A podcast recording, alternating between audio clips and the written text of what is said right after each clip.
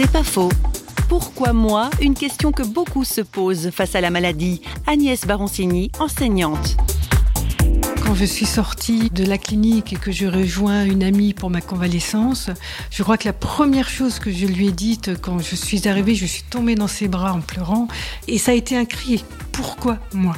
Et au bout de quelques minutes de discussion, elle me regarde et me dit Mais pourquoi pas toi, en fait? Pourquoi toi, tu serais plus épargné que quelqu'un d'autre? Et j'étais, mais je dois dire, sidérée et, sans voix pendant un instant. Alors après, euh, on en a bien entendu discuter et ça a permis de faire une réflexion là-dessus et de me dire, mais qu'est-ce que moi, Agnès Baroncini, j'ai comme légitimité de dire, je n'ai pas besoin d'avoir cette maladie ou j'ai ma vie qui fait qu'en sorte, je n'ai rien fait pour être atteinte de cette maladie?